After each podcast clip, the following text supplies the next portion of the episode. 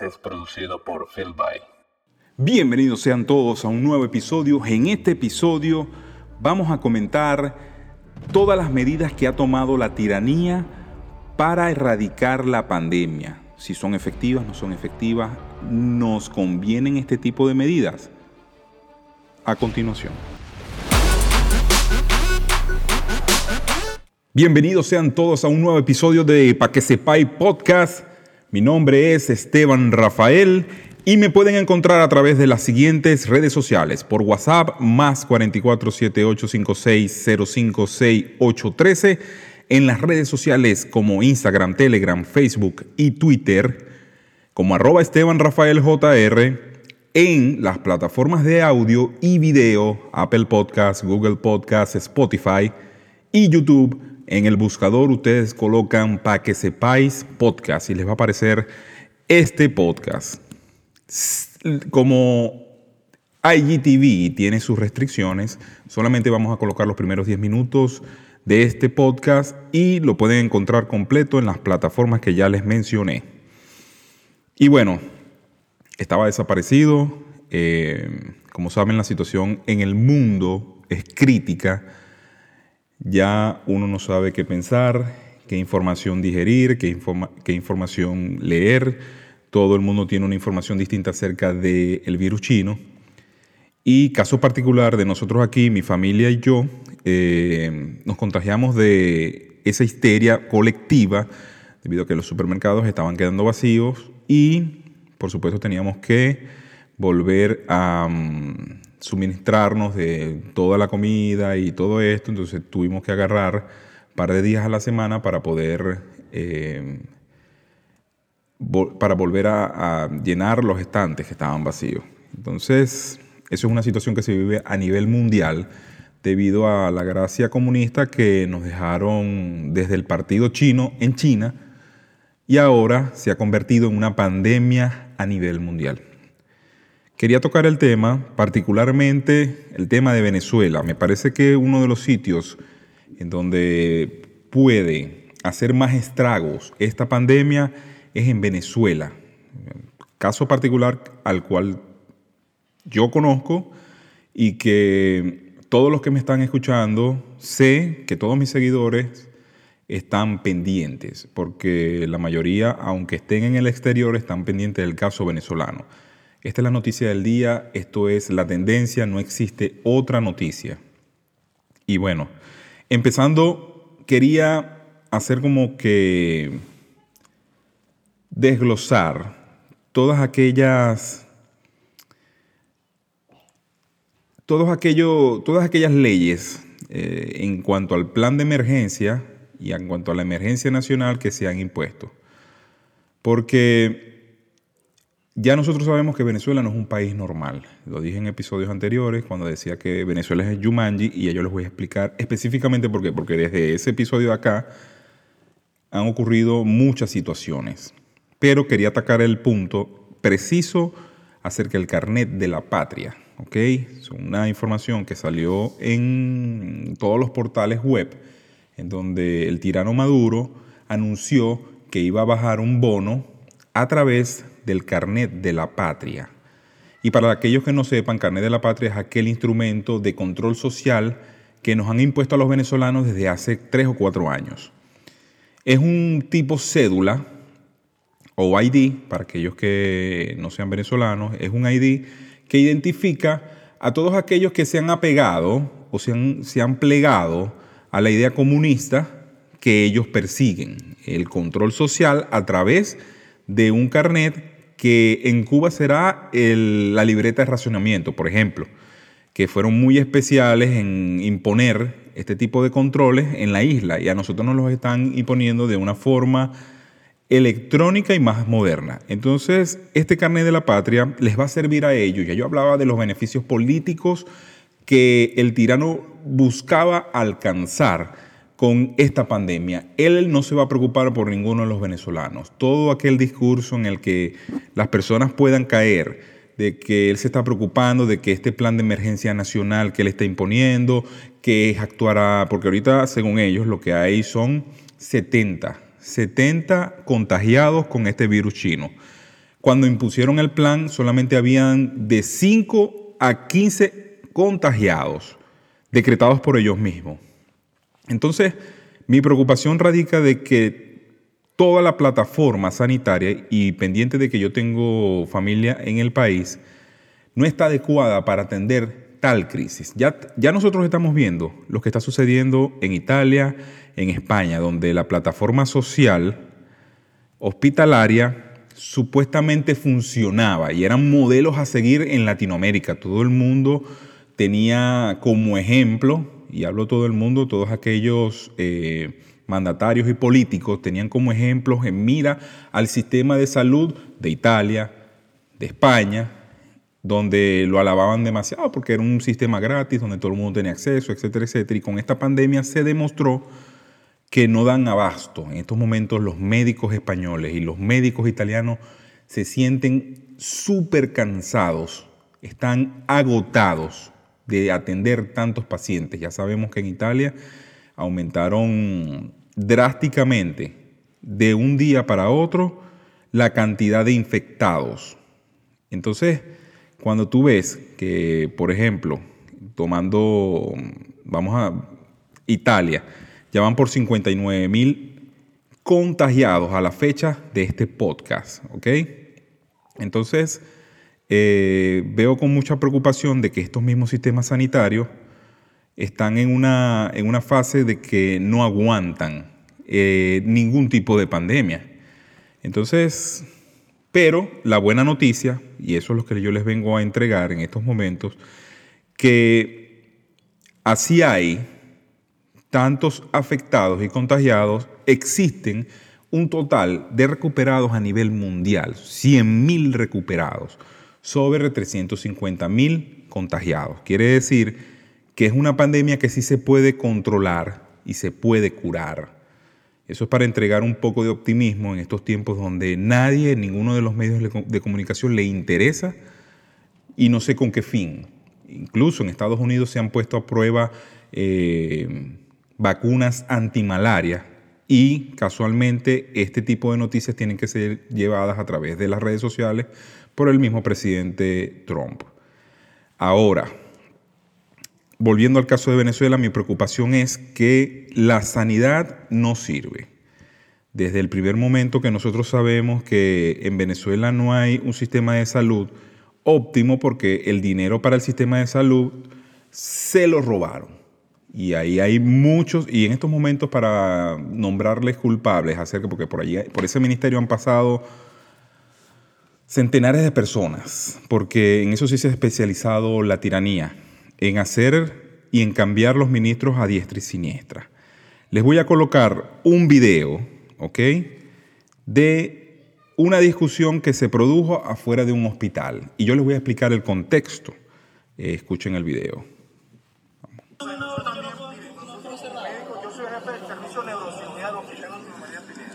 Si a nosotros como médicos no nos garantiza el combustible, que nos vayan a buscar la casa. Porque ahorita somos nosotros. Porque aquí esto no vale que sea quien sea. Nosotros somos los médicos los que vamos a atender a los enfermos. Y en lugar de estar atendiendo a los enfermos, estamos haciendo una cola de dos días. Entonces le vamos a agradecer a todos. Ok. Eh, el video que acaban de ver es de un médico. Los pongo en contexto. La gasolina se está eh, racionando más de la cuenta, ya de lo que ya estaba racionándose en Venezuela. Existen medidas de salvoconducto para aquellos médicos que necesiten trabajar. Eh, antes, eh, en las condiciones, cuando existió el paro petrolero en el 2002, existían los salvoconductos para los enfermos, para los doctores, de garantizarles, por lo menos movilizarse a donde estaban los hospitales para poder atender los médicos, eh, los enfermos. ¿Qué pasa en estos momentos? En este momento de extrema urgencia que vive en Venezuela, porque no es el estado de emergencia que ellos decretan, es la, la situación humanitaria, crítica que vive nuestro país. El coronavirus no, el coronavirus no produjo la crisis humanitaria. La crisis humanitaria viene desde hace 20 años atrás, 20 años de comunismo. Entonces, ellos tratan de, hacerse ver de que esta tragedia no es culpa de ellos. Cuando vemos acciones de este tipo, y ya que existe un estado de alarma y de emergencia, Nicolás Maduro que me, que me, que me responda, ¿cómo van a ser las familias que no pueden almacenar comida porque viven del diario? Y eso es, eso es en más del 80% de la población. Nicolás Maduro, más del 80% de la población venezolana no es enchufada, no tiene un gabinete lleno de comida para poder meterse en su casa en una ley marcial impuesta por ustedes, que son unos genocidas, para aguantar adentro 15 días. En cualquier momento esta gente tiene que pasar a un desacato para poder alimentarse y buscar la comida. Cuestiones que los métodos que ellos están utilizando en estos momentos es a través de eh, personas para- paramilitares, por lo menos en los cerros de Caracas, en donde se produjo una situación irregular en Petare. Personas que estaban fuera de su casa supuestamente jugando dominó, no atendieron al llamado de unos colectivos y se produjo una balacera. En esa balacera resultaron muertos tres personas, porque ellos imponen la cuarentena en lugares donde ellos tienen el control territorial. Y aquí no, hay- aquí no vale eh, Guardia Nacional, aquí no vale FAES, aquí no vale gobierno, aquí vale la ley de estos paramilitares. Entonces, en Venezuela, ubicando el contexto, existen no manda nadie y manda todo el mundo. En una parte manda la tiranía, en otra parte mandan los militares, porque aquí se ve de que el doctor dice que, que le digan al general o al comandante que por favor le dé paso para poder él, llevar eh, gasolina a su vehículo, porque si no van a tener que irlos a buscar a todos. Entonces le están garantizando la gasolina solamente a las unidades de fuerza y de choques para hacer cumplir su cuarentena. ¿Qué me hace suponer eso a mí? De que a Nicolás Maduro no le interesa para nada la población venezolana, porque lo primero que se tiene que garantizar en un estado de emergencia y en una pandemia son los médicos que lleguen a los hospitales y garantizárselas con insumos. Y en Venezuela sabemos que eso no existe. Por eso mi preocupación en el momento que cuando se aplican medidas que en un país normal son unas medidas que, que podríamos decir perfectas para que se pueda llevar a- cabo cualquier plan de contingencia en Venezuela resulta ser una sentencia de muerte a la población. Se está llevando a la población a una sentencia de muerte. Entonces, nadie, nadie ha abogado por los venezolanos que están adentro. Solamente podemos nosotros desde cualquier micrófono hacer las denuncias.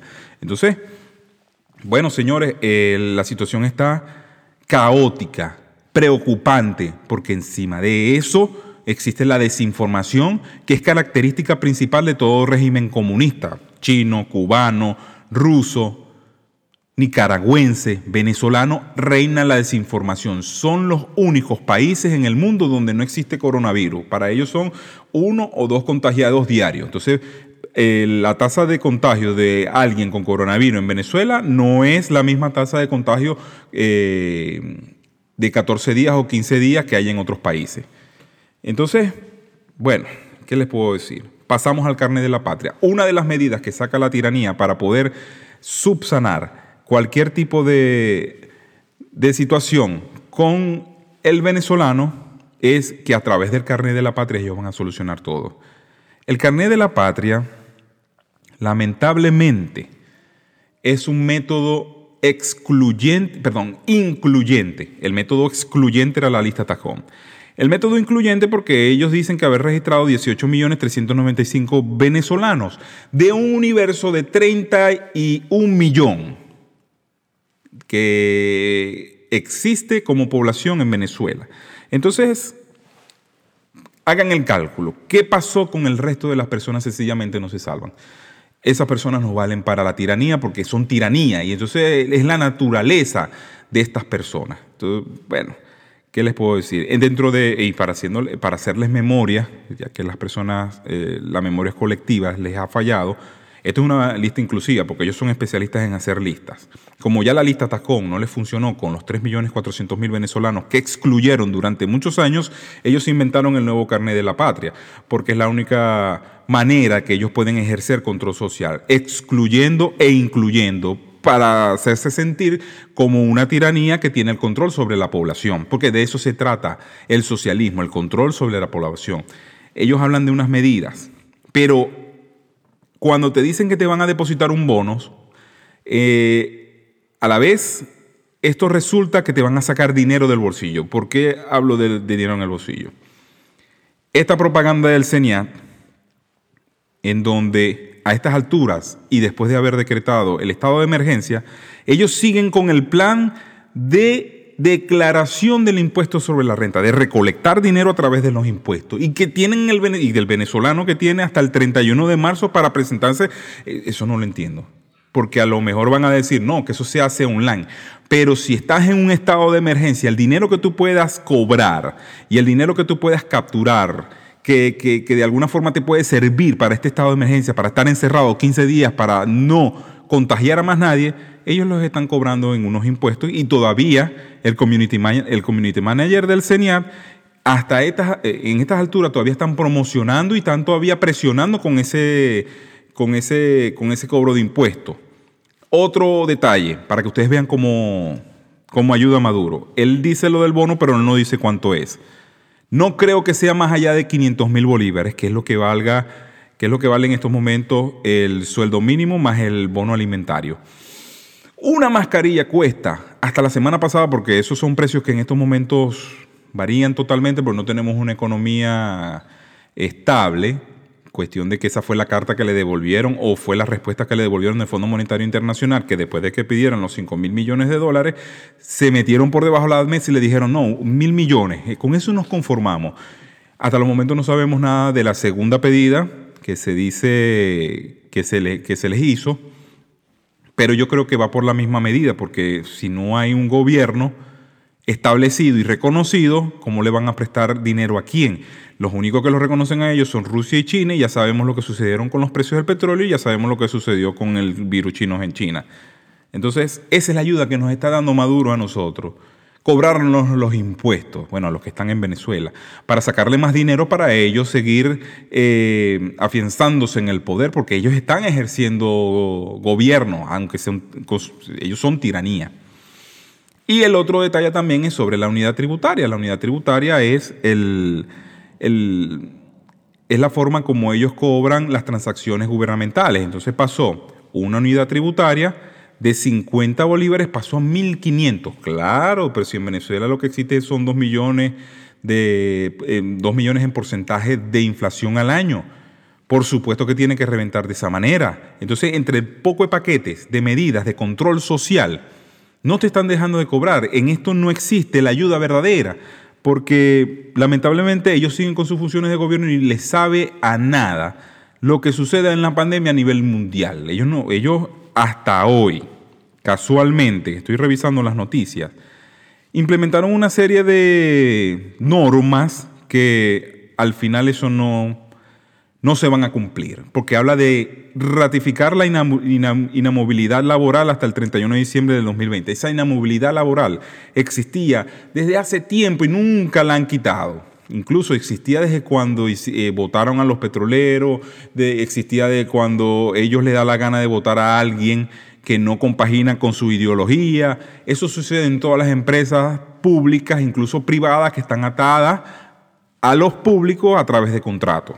Activa el plan especial de pago de nóminas de empresas del país a través de un sistema de patria por un lapso de seis meses. Son, eh, son medidas que al final no, no tienen ni son ni ton, porque él con estas medidas y con esas alocuciones lo que quiere dar a entender al mundo es que en el país pasa, es normal. Bueno, estamos pasando la pandemia al igual que todos los países, pero eh, no, no, no, no pasa más allá de esa pandemia eh, en Venezuela. En Venezuela no sucede nada. Entonces suspenden el cobro de alquiler de comercios y viviendas principales en seis meses para proteger a las familias venezolanas, como siempre, imponiendo controles, imponiendo qué es lo que va a hacer el comerciante, qué es lo que va a hacer el propietario de su casa, qué va a hacer cualquier tipo de, de, de persona que posea algo. Por eso es que ellos imponen, suspenden, colocan en Gaceta Oficial y el que lo haga va preso. Y ese es el control Por eso no le ponen a opciones a nadie porque estamos viviendo un estado fallido.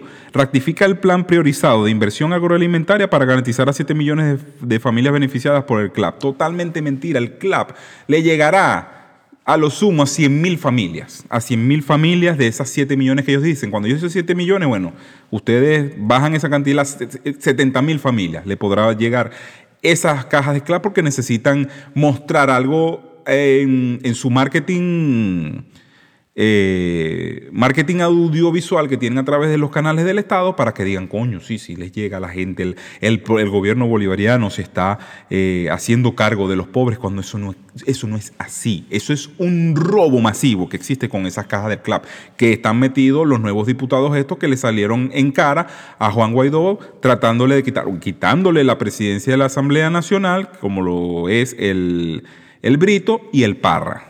Se pagarán bonos especiales por Canadá de la Patria, lo que ya le habíamos hablado. 18 millones.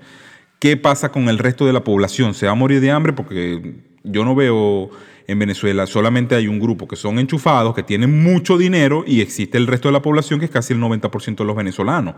Porque allá el que trabaja, inclusive los, los propios médicos, trabajan por un mísero sueldo, que son, se suponen que son en el rango de la, del, del de las personas que deberían ganar más, deberían ganar más están los médicos. Entonces, en Venezuela no se cumple esa situación. Suspenden por seis meses pagos de capital interés de créditos bancarios, serán los créditos de sus bancos. Aprueba el plan de emergencia en términos de acceso para adquirir crédito para pequeños y medianos productores, en especial para las pymes. Nada que, porque en Venezuela las únicas pymes que han surgido en los últimos tiempos se hacen, se hacen llamar bodegones. Entonces, no son ni siquiera de primera necesidad, porque el común venezolano no accede a ese tipo de bienes porque son muy caros y son vendidos en moneda extranjera, lo cual el venezolano tiene acceso por vías normales.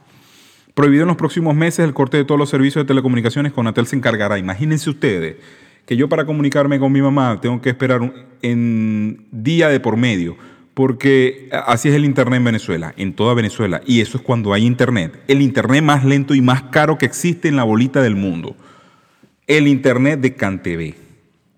Entonces, ellos tienen agarrado todos los sistemas de telecomunicaciones y supuestamente por el aquí es donde se les cae todo el plan y toda esta mamarrachada que ellos hacen para hacer ver que hay un país normal cuando no lo hay.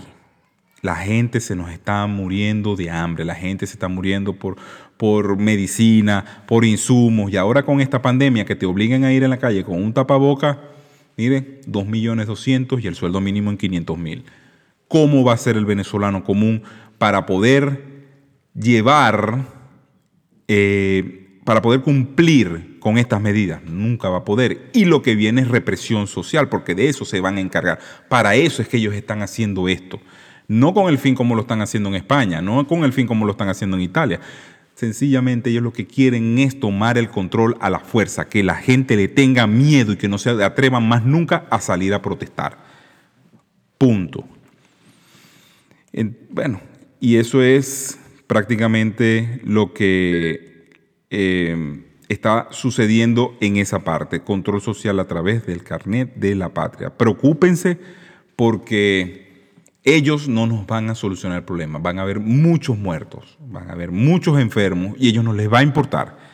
Dentro de las diferencias, ya, ya que les comenté las de Maduro, vamos a ver qué sucede en otros países. Por ejemplo, en Italia, toque de queda, hay cuarentena por la cantidad, por los 60 mil contagiados que hay en la calle, tuvieron la necesidad de imponer una dictadura para hacer que las personas eh, entraran en cuarentena y no salieran a contagiar a otras personas.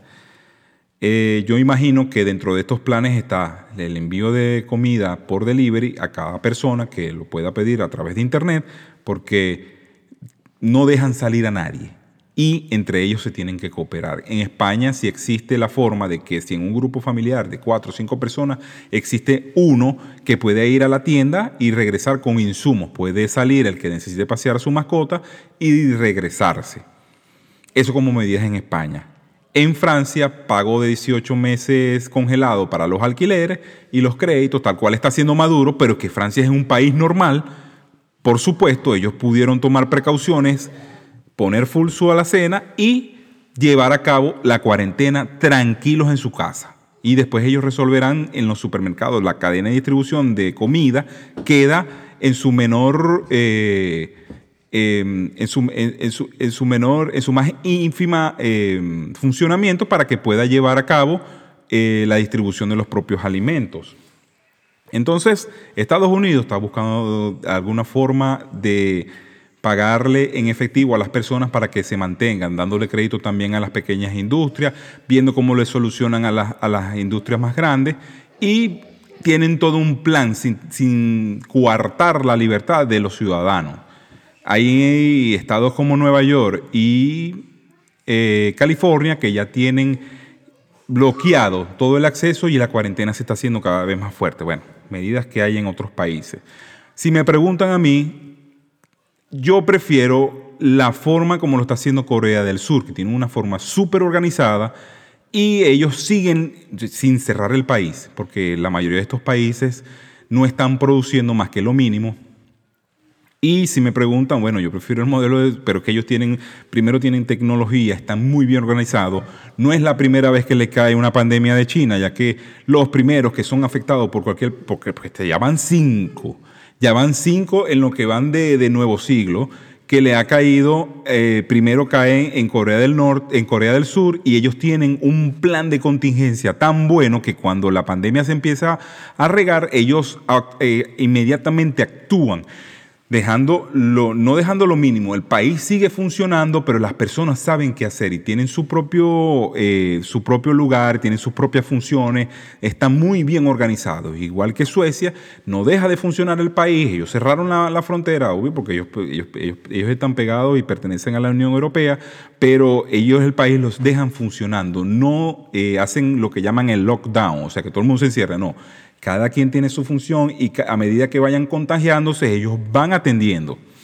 Bueno, pero eso son soluciones que tienen y diferentes formas de pensar, diferentes culturas, y ahí ustedes ven cómo funciona cada una. A pesar de haber contagiado, hay soluciones. Ya vuelvo y les repito, el optimismo está en que van más de 100 mil recuperados, y eso hay que metérselo en la cabeza. 100 mil recuperados, sí se puede salir de esta enfermedad que vino de China en especial del Partido Comunista Chino. Y bueno, en nuestra sección... Ajá, mijo. Y decime, ¿qué proponéis? Y en nuestra sección, ¿y qué proponéis? Yo hice una, mm, una encuesta en, en, en, mi Instagram tratando de preguntarle a la gente que debido, viene una recesión, viene una recesión muy fuerte y las personas en estos momentos tienen que centrarse cuáles son las recomendaciones más eh, inteligentes al momento de pasar esta cuarentena.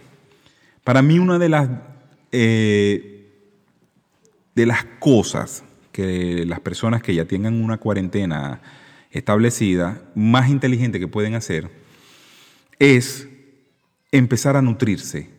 ¿Ok? El conocimiento es básico y vital. ¿Por qué? Porque viene una recesión y ya estamos montados en ella. Y en el momento que ya el mundo empiece a andar, necesitamos personas que sepan qué es lo que van a hacer. ¿Por qué? Porque hay que prepararse eh, académicamente, psicológicamente, para lo que viene financieramente. Entonces yo les pregunté, debido a la recesión que se avecina, ¿Están de acuerdo que esta cuenta empiece a enseñar acerca de las finanzas personales, que es muy importante? Cuestiones que no enseñan en la escuela, que eso lo, lo, enseñan diferentes mentores, lo enseñan diferentes personas que ya son millonarias, que ya saben hacer dinero, dónde hacer el dinero, cómo hacerlo desde tu casa, desde tu teléfono, desde tu tablet, desde tu smartphone, desde donde tú quieras, porque ya existe la facilidad para poder generar no ingresos adicionales, inclusive ingresos que sean eh, unos ingresos fijos para tu familia. Entonces, en este momento yo voy a tratar de buscar la forma de empezar a educar con mis conocimientos, pues, los conocimientos que yo obtuve eh, en, esta experiencia de Forex, eh, que me ayudó a emigrar con una pequeña inversión y tuve unos buenos mentores y ese dinero lo utilicé yo para, bueno, para huir de país, mantener a mi familia mientras buscaba un sitio cómodo donde, donde poder eh, darles tranquilidad. Entonces dijeron que un 84% dijo que sí Bueno, y hay un 16% que dijo que no. Me imagino que deben seguir a otras cuentas. Entonces, desde en este momento voy a preparar eh, en esto y qué proponéis, voy a preparar una serie de, una serie de eh, capítulos, de episodios, en donde de hoy, desde los conceptos más básicos hasta las experiencias personales. No sirve de nada decirles en dónde van a invertir si no conocen el sistema. No sirve de nada decirle este commodity es bueno o esta materia prima es buena, tienen que hacer esto, si no conocen los conceptos fundamentales. Para mí es importante que las personas que se, que se dediquen a esto empiecen desde cero y empiecen tratando de explicar como si las personas, y- y además tiene que ser así, como si las personas no entendieran y entendieran nada acerca de lo que es el forex, acerca de lo que es las inversiones, dónde invertir, los fondos de inversiones, los fondos de inversiones, etcétera, etcétera, etcétera. Y eso es lo que nos vamos a dedicar en este ¿qué proponéis? Así que con todas estas noticias y con todo este eh, despliegue de informaciones, no me queda más que decirles, suscríbanse en Spotify, pueden seguirme. Se pueden suscribir en Apple Podcast, se pueden suscribir en YouTube. Y bueno, sin más nada que decirles, para que sepáis, nos vemos en un nuevo episodio muy pronto. Estoy tratando de hacer un día sí y un día no. Nos vemos.